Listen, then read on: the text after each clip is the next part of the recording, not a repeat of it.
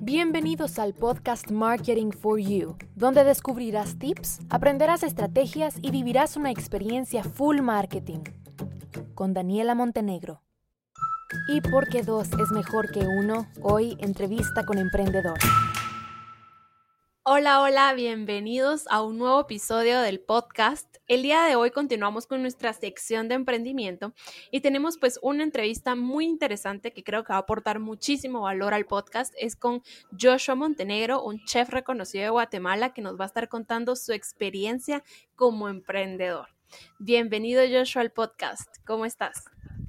Hola, mucho gusto. Bien, bien, pues súper emocionado de poder estar contigo, con ustedes eh, en esta oportunidad. Es para mí un placer poder contar un poquito acerca de lo que, de lo que he tenido de trayectoria en 15, 17 años como chef, entonces va a ser muy interesante.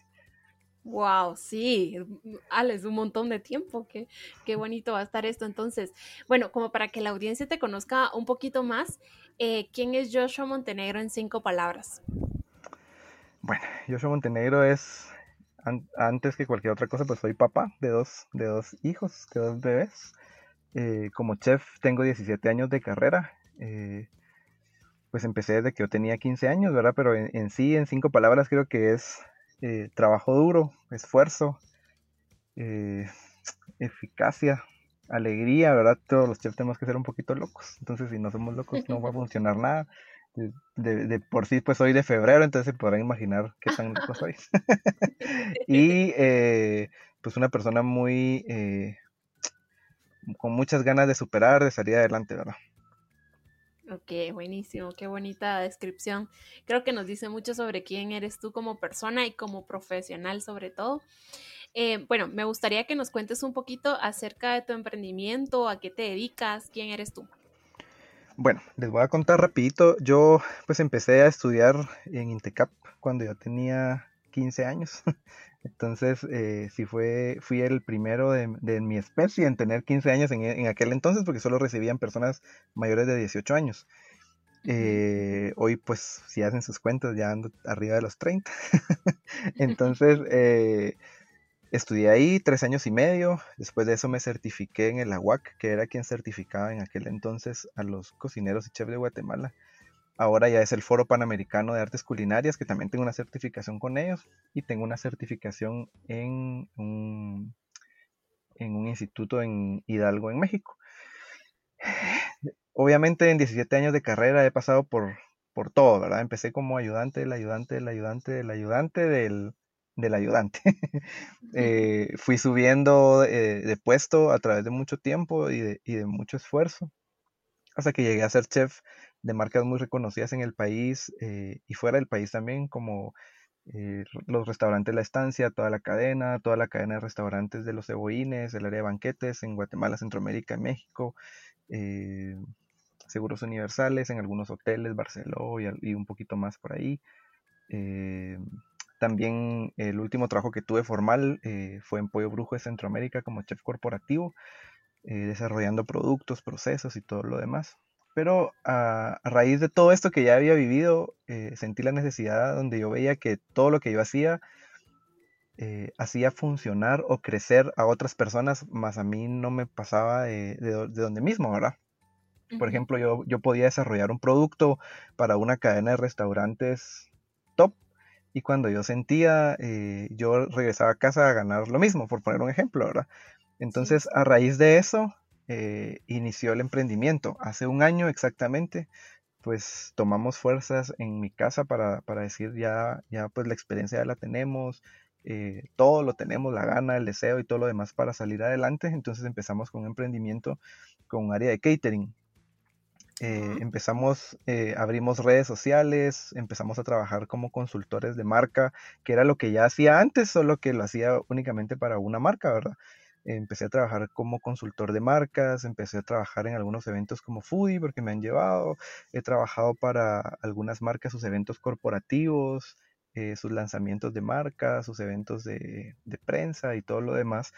Y la verdad que antes que cualquier otra cosa creo, creo yo que con mucho esfuerzo, con mucho trabajo, con mucha dedicación y con mucha eh, fe también, porque Dios nos ha puesto a las personas indicadas para poder crecer en este tiempo, eh, a, lo, largo de un año, llegué a lugares inimaginables. Llegué a lugares donde jamás creí que iba a llegar. Eh, llegué al Parque de la Industria, llegué a Canal Antigua a dar eh, clases, llegué a un montón de lugares que de verdad para mí es sorprendente. Yo digo, wow, realmente el esfuerzo que, hemos nosotros desarrollado en algún producto, en alguna receta, en algún catering, en algún...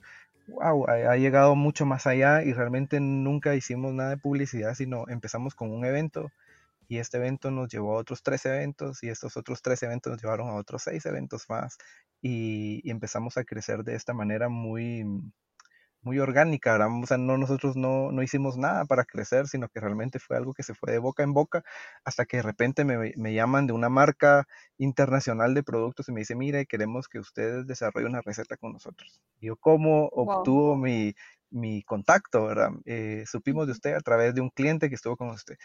Y de repente se acerca a un evento una persona y me dice, mire, yo soy... Eh, embajador de, de, Guatemala para todas las Naciones Unidas. Entonces yo voy a trabajar todos mis eventos con usted y, de pronto empezamos nosotros a, hacer lazos con gente de Israel, empezamos a hacer lazos con gente de un montón de lugares que te digo realmente y les cuento realmente no fue algo eh, a lo que yo estaba preparado, algo a lo que yo estaba apuntándole en aquel entonces, sino que yo dije voy a sacar mi emprendimiento pues para, vivir el día al día, ¿verdad? Y no, y no con eso quiero decir que hoy todo marcha súper y ya soy una súper empresa y todo lo demás, sino que en su momento hicimos, eh, estuve presente en lugares donde jamás creí que iba a estar, ¿verdad?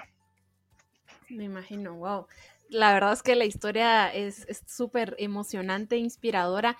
Y pues ahorita que me ibas como contando todo lo que has logrado y que en tiempo, en cuestión de un año, que realmente es poco tiempo, ¿qué fue lo más gratificante que tú viste, que tú dijiste, sí, o sea, por eso decidí independizarme, vale la pena todo lo que he estado haciendo, todo mi esfuerzo, porque son estos momentos que realmente me llenan?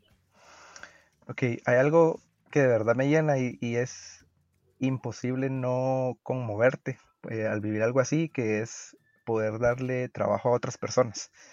Eh, siempre en mi, en mi corazón siempre ha estado, quiero poner un negocio, quiero poner una panadería, una tortillería, quiero poner un catering, quiero ir a una marca, quiero desarrollarle una marca, obviamente por el bienestar mío, el de mi casa, el de mi familia, el crecimiento propio, pero también eh, por dar, ser una fuente de trabajo para muchas personas. Y justamente una persona que me dijo, mira, me mandó una foto de un, de un amueblado de sala que se había logrado comprar porque no tenían sala en su casa. Y, cuando me mandó la foto y me dijo, esto logré comprar con el esfuerzo de, el tiempo ese que vamos trabajando contigo. ¡Wow! Es algo que, que no supera ninguna otra, eh, nada, o sea, es lo más gratificante creo yo que pudo haber vivido cuando yo sé que a través del trabajo que yo puedo desarrollar con otras personas, esas otras personas también pueden llevar un sustento a sus casas. Sí, pues, me imagino que aparte del impacto que estás teniendo, digamos, en las marcas reconocidas a las que estás apoyando, pues ese impacto más directo a las personas que están colaborando contigo, lo que tú decís, ¿verdad? Por poquitos les vas cambiando la vida, su forma de ver la vida también, de lo que puedan conseguir, de las metas que se van a ir proponiendo. Claro. Eso realmente me parece muy bonito. Eh, contanos también, por ejemplo, cuando tú decidiste lanzarte al agua, independizarte y emprender, ¿tú tenías algún mentor o alguna persona referente que tú decías, bueno, esa persona me inspira, yo quiero ser algún día como esa persona, aprendo mucho de esa persona? Eh, pues eso, ¿verdad? Que te haya servido de motivación e inspiración. Mira, eh, como chef hay muchas personas que yo admiro eh, por su determinación, más que todo, que creo yo que en esta carrera necesita uno mucha determinación porque es un ambiente muy, muy hostil, muy pesado, ¿verdad? Toda la gente te quiere meter zancadilla para caerte y ellos subir encima de ti. Este, es un mundo normal desde hace 15 años que yo tengo estar esto y cuando yo entré a estudiar esto ya era un ambiente así, ¿verdad? Pero eh, hay una persona que, que, yo vi, realmente no, no recuerdo su nombre, yo lo vi en un programa y, y esta persona a mí me cambió la vida porque esta persona sacaba que ella cuando era niña hacía unos heladitos y eso salía a vender y conforme fue creciendo y ahora cuando tiene su restaurante hacía los mismos helados, solo que ya los hacía con otro tipo de tecnología y todo lo demás. Y yo dije, es algo importante nunca perder las raíces de lo que uno realmente es y creo yo que ese ha sido el mayor efecto que yo he tenido en cada uno de mis clientes y cada uno de, los proyectos que me ha tocado desarrollar porque yo le imprimo mi personalidad de lo que yo soy, ¿verdad? Y creo yo que eso es, es mucho más importante que, que, bueno, un chef que me ha enseñado mucho, una persona que me ha enseñado mucho, pero eso que yo aprendí de esta persona me marcó y creo yo que ha hecho la diferencia. Ok, conservar tus raíces, ¿verdad? conservar las raíces. Sí. Y mm, bueno, ahorita que nos contabas un poquito pues de tu historia, eh, llegaste a lugares que no te imaginabas y a contactos que tampoco tenías planeado y me imagino que todo esto te hizo que te tuvieras que enfrentar a muchos desafíos y muchos retos para los que no estabas preparado, pero que sin duda enfrentaste y lograste salir adelante. Entonces, pues contanos un poquito como qué desafíos se te fueron presentando y qué tuviste que hacer tú para salir adelante. Wow, es una, es una pregunta muy compleja. Por ejemplo, eh, yo empecé con un catering, yo como en, a lo largo de mi carrera, yo eh, he comprado un cuchillo, he comprado eh, una tabla, a la siguiente compraba una mesa, a la siguiente compraba un horno, a la siguiente se me da la oportunidad de comprar una cámara congelada y poco a poco fui comprando algunas cosas, algunas estufas, ollas, eh, utensilios y cosas así. Yo estaba preparado para, empecé a trabajar con una ONG a la que yo les entregaba 30, 40 tiempos de comida, eh, hablemos refacción, almuerzo, refacción, por ejemplo. Y ahí estaba en mi zona de confort y yo vivía bien y todo era tranquilo, porque era comida de casa, era comida relativamente rica, muy buena, eh, con que la gente estaba tranquila y no me representaba a mí mucho esfuerzo. Pero de repente eh, llegó eh, conmigo una marca que me decía, mira, necesito que me desarrolles un producto con atún, por ejemplo, o con algún producto que no es tan fácil de, de uno elaborar algo tan distinto, ¿verdad? Entonces me tocaba que ponerme a estudiar, me tocaba que ponerme a investigar, me tocaba que ponerme al día en muchas cosas que yo había perdido la cuenta, ¿verdad? Y por otro lado, también algo que era muy, muy difícil era, por ejemplo, cuando se acerca conmigo y me dice, mira, queremos que nos hagas comida 100% vegana. Mira, Joshua, quiero que nos hagas comida 100% eh, comida china, que nos hagas una presentación de comida china. Mira, Joshua, quiero que nos hagas eh, eh, una, un menú de comida israelita y puchis, o sea, es algo que realmente uno no tiene, pues sí, si uno, yo tengo la noción, lo estudié, pero no es algo que uno haga todos los días, entonces yo sí me quedaba, eh, claro, yo lo hago, ¿no? En ningún momento dije no, y una persona que realmente me marcó también que me dijo, Joshua, tú eres de los míos, porque, porque si alguien a mí me pide eh, algo, yo digo sí, yo investigo, lo hago y se lo vendo, y yo le dije sí, yo le hago la comida hindú, yo le hago la comida china, investigué, hice, y al final del día los eventos fueron muy buenos pero eh, el otro reto era un, reto monetario. Es cierto, por ejemplo, eh, tenía que comprar vaporeras, tenía que comprar una máquina en especial, una máquina para empacar el vacío, un cuchillo, una tabla que no tenía, eh, uniformes que no tenía para que la gente que va conmigo se vea presentable, cosas que no tenía para transportar. Y ese realmente creo yo que es el reto eh, que yo día a día vivo en este negocio, porque yo no sé en qué momento se va a acercar alguien conmigo que me dice, mira Joshua, ya necesito que me... Por ejemplo, una anécdota, tuve eh, seis, ocho eventos seguidos en cuestión de dos semanas y todos llevaban eh, copas, a todos yo les tenía que llevar copas de vino tinto, copas de vino blanco.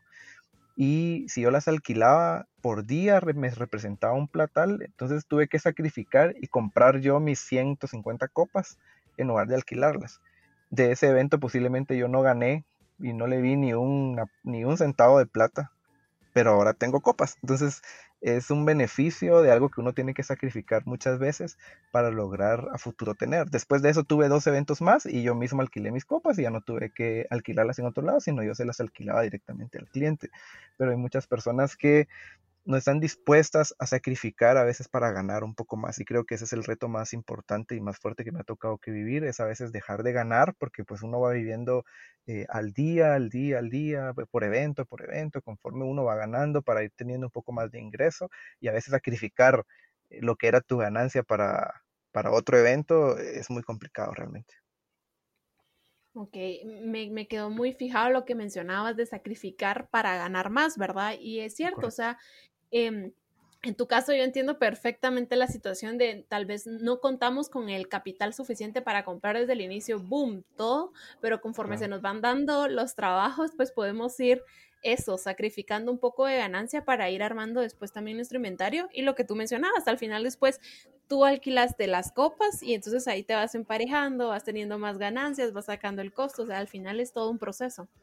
Es correcto, es un proceso eh, muy muy complicado muchas veces, de verdad, porque eh, los picos en, esto eh, son muy buenos, pero a, la vez de a, la par que uno va creciendo con esto, uno tiene familia, uno se enferman tus hijos, te enfermas tú, tu carro se arruina y, uno tiene que tener capital para todo esto, más que tener que invertir. Entonces a veces es, son decisiones muy trascendentales las que tienes que tomar, decir, bueno, o, o compro esto o me compro equipo, ¿verdad?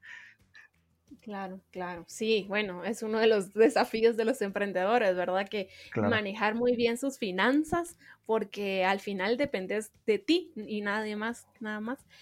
Em, bueno, pues ahorita que mencionabas un poquito sobre los retos y lo que estás viviendo, ¿cuál es uno de tus mayores temores como emprendedor que, que, luchas todos los días para que no afecte, por ejemplo, tu mentalidad y no te haga volver un día a o sea, como que te quita esa inspiración y esa motivación de continuar emprendiendo?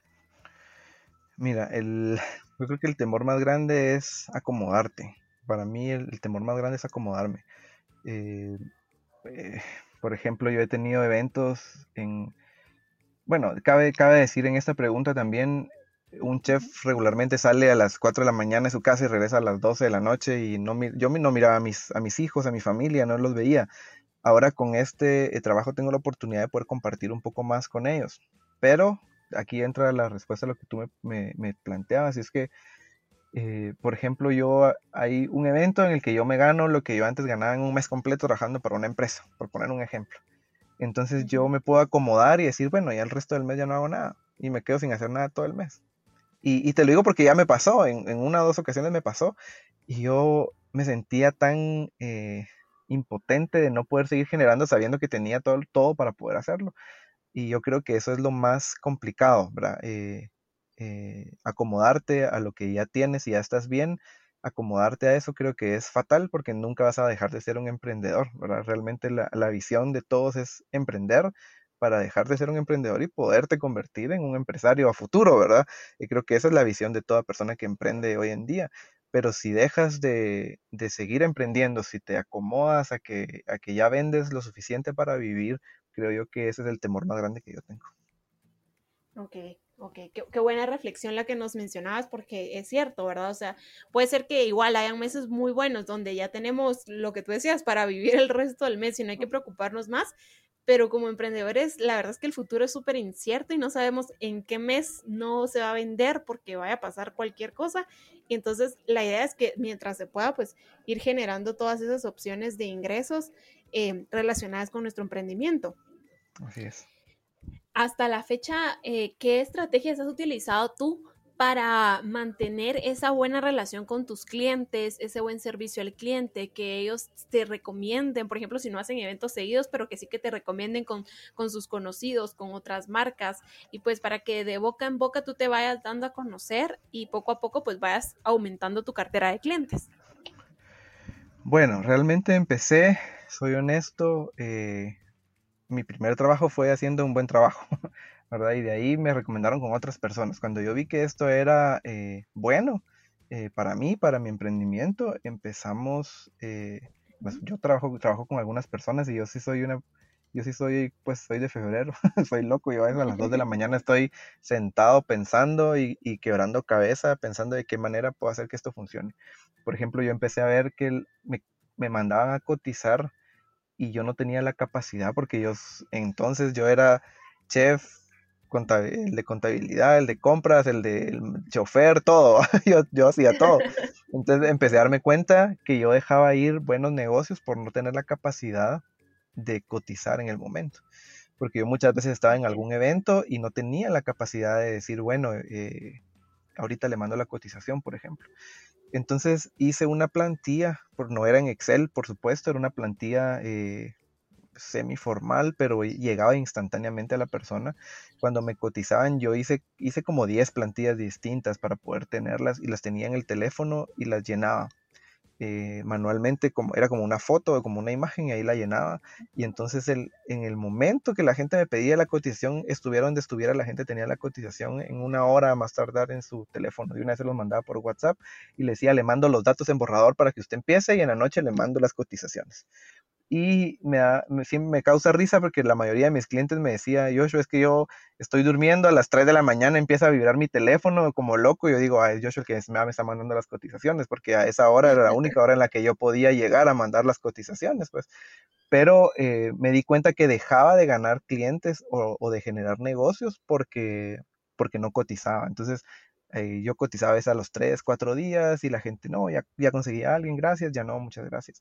Y yo empecé a, tomar esta como estrategia para poder cotizar pronto, porque eh, yo no puedo competir contra, hoy en día, pues yo trabajé para, una marca de, catering hace tiempo y yo hoy en día no puedo competir con ellos, más sin embargo mi servicio y, hacer sentir al cliente especial, exclusivo, desde el momento que yo le cotizo hasta el momento que yo limpié lo último del, del evento, hace la diferencia.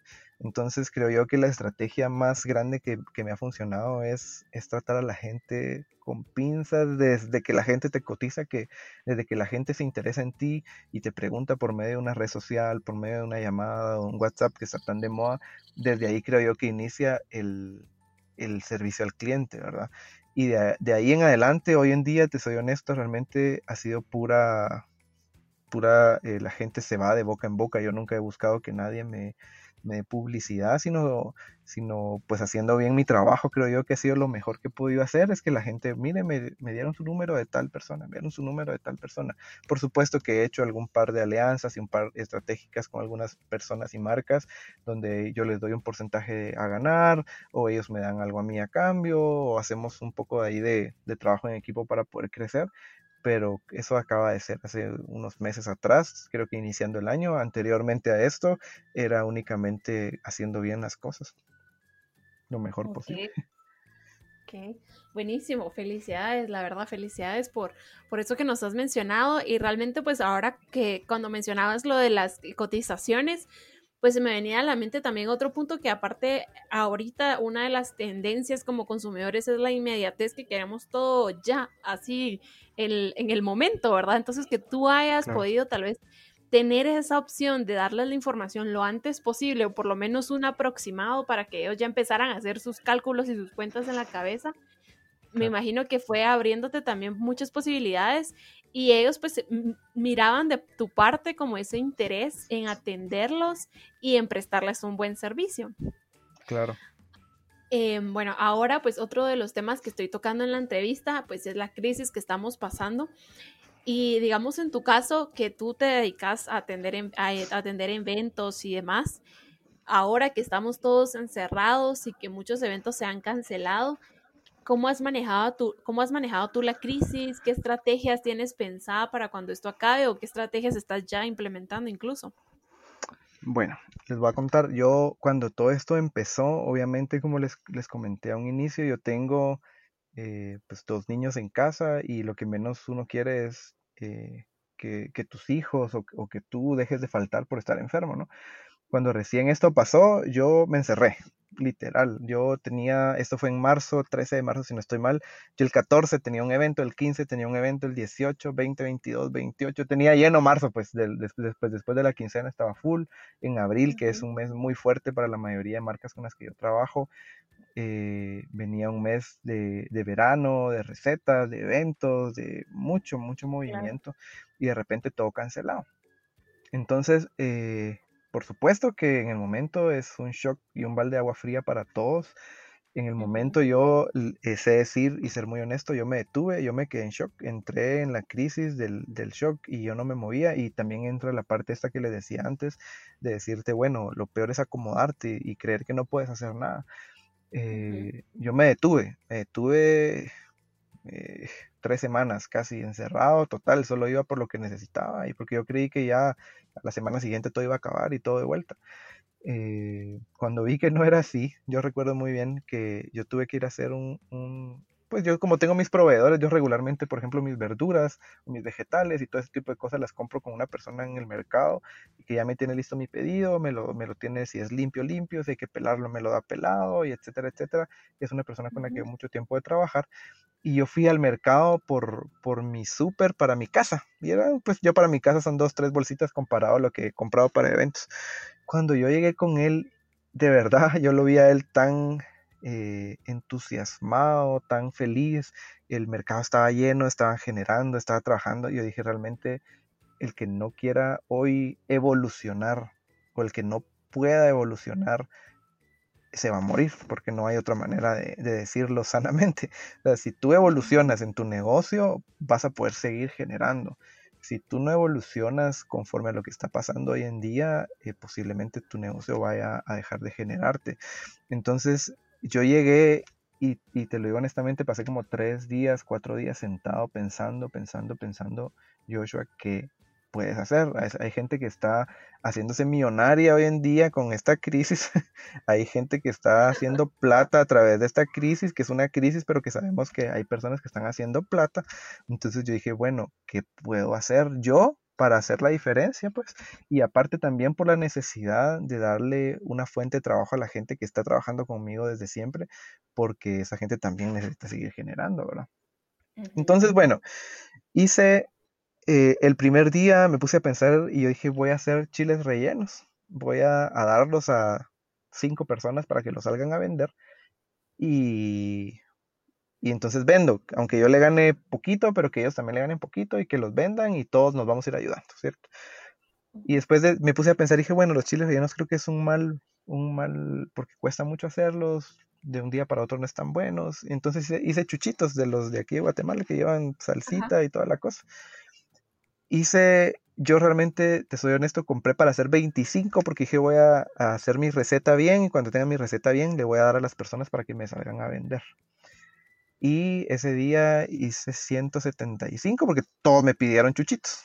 Entonces hice 175 chuchitos y yo se los iba a dejar a su casa, se los entregaba en una bolsita de papel bonita con un sticker y toda la cosa. Y eso le gustó mucho a la gente.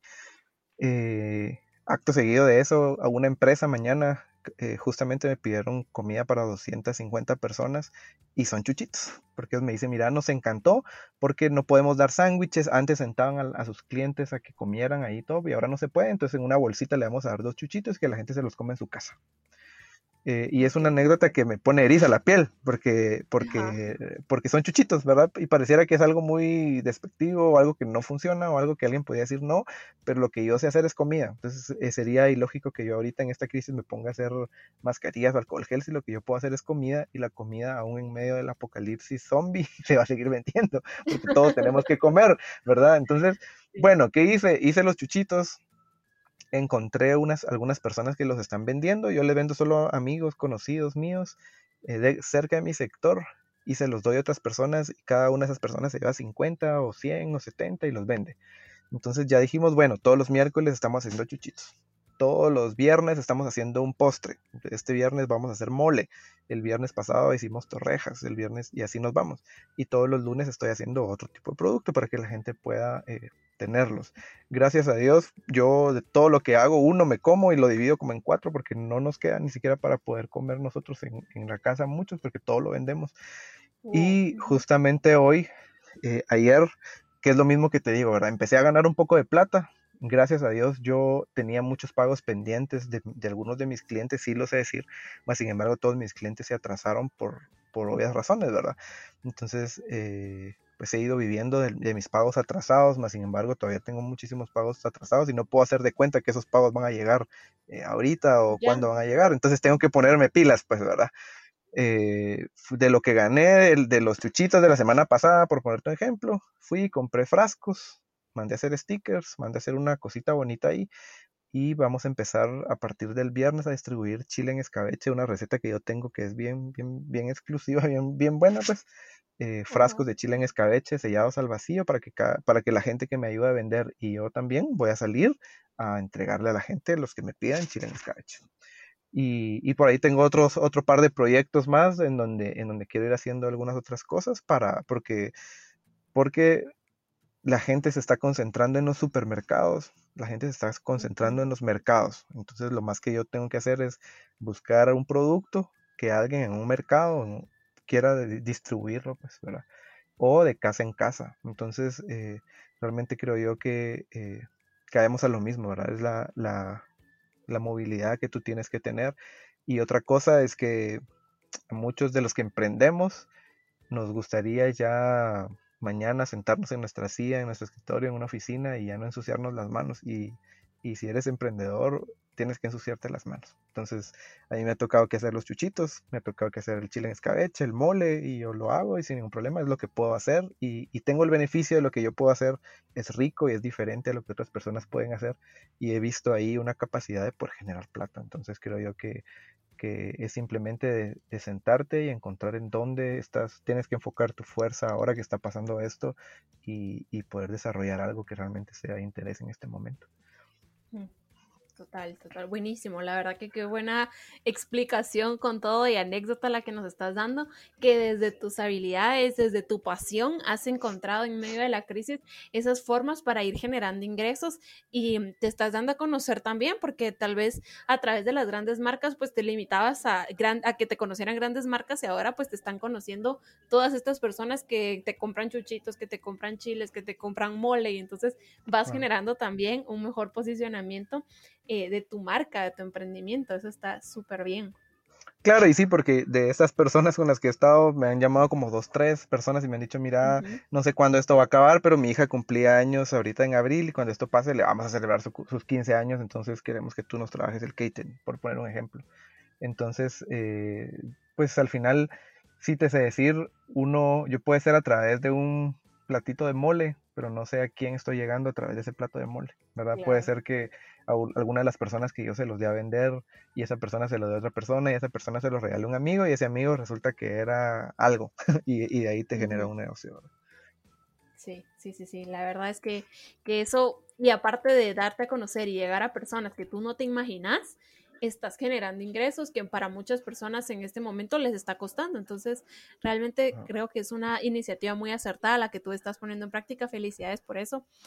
Gracias. Eh, bueno, ya hemos tocado como bastantes temas hasta la crisis y todo.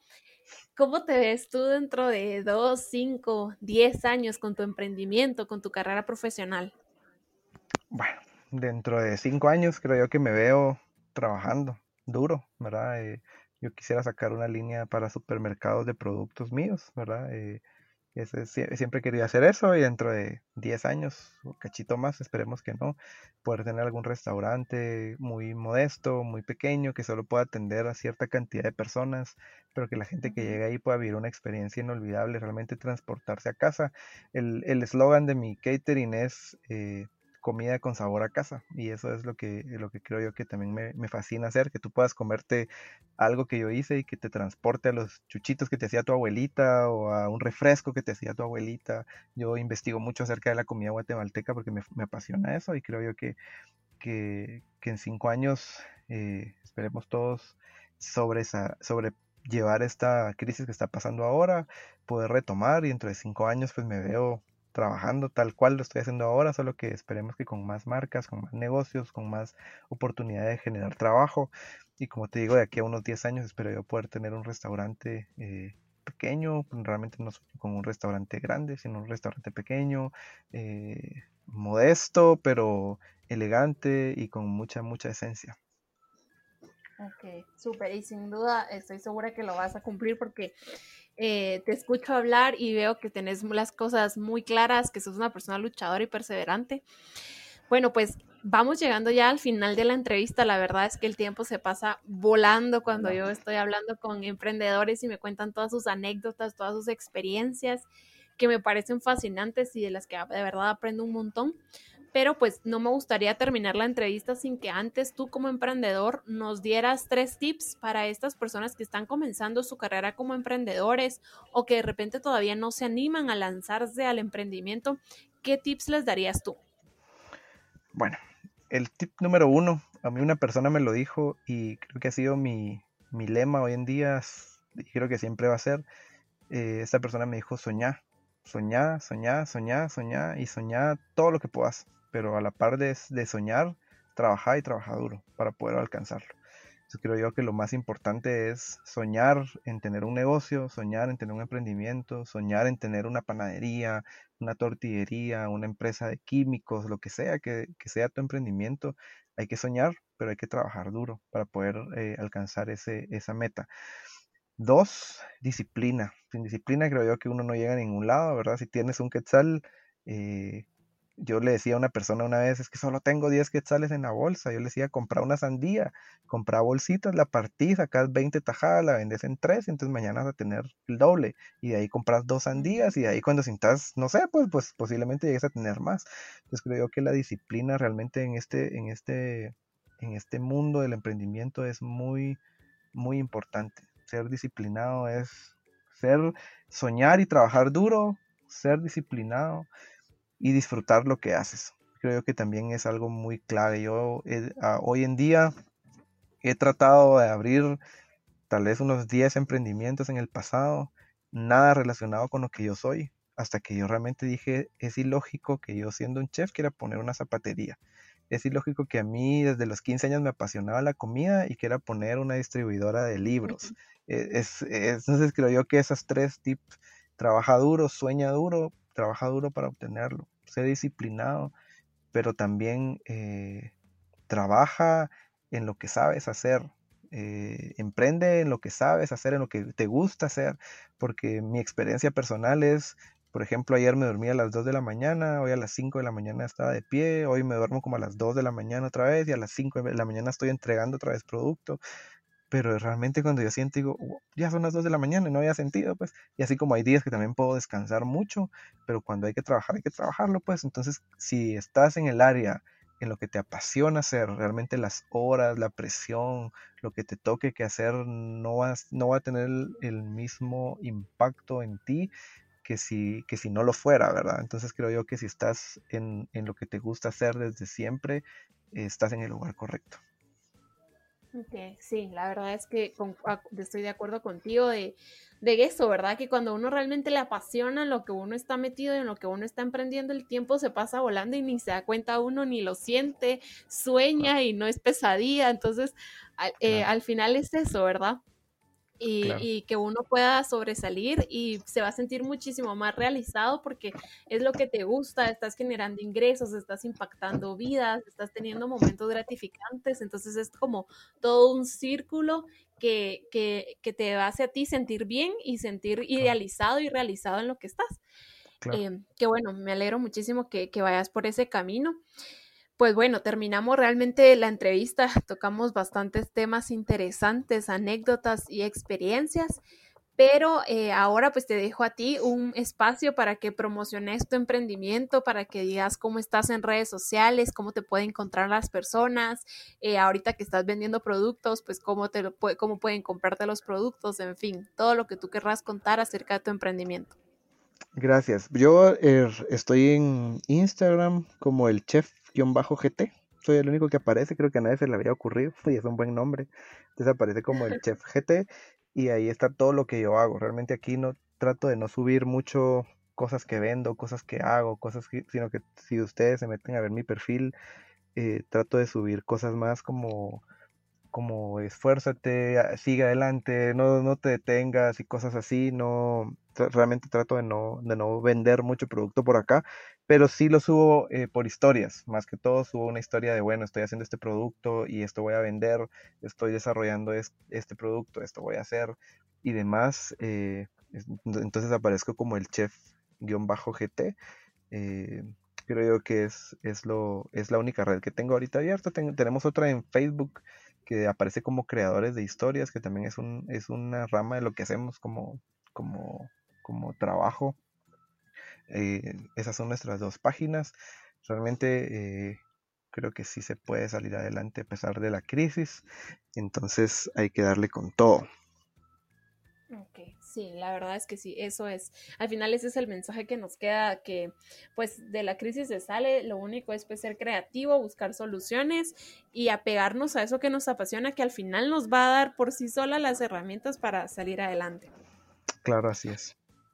Pues nuevamente muchísimas gracias Joshua por haber aceptado participar en el podcast. La verdad que para mí es un gusto y un honor tener a emprendedores como tú que cuentan una historia súper valiosa e inspiradora de la que estoy segura aprendemos todos un montón sobre la valentía, la fortaleza que hay que tener, cómo ser perseverantes y luchar por nuestros sueños y lo que nos apasiona.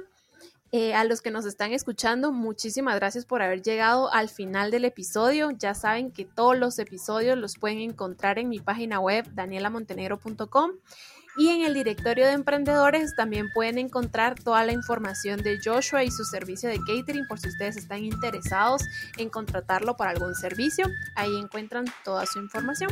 Entonces, pues los espero en un próximo episodio con un tema nuevo o una entrevista nueva. Vamos a ver qué nos depara el futuro. Les mando un saludo a todos. Bye bye.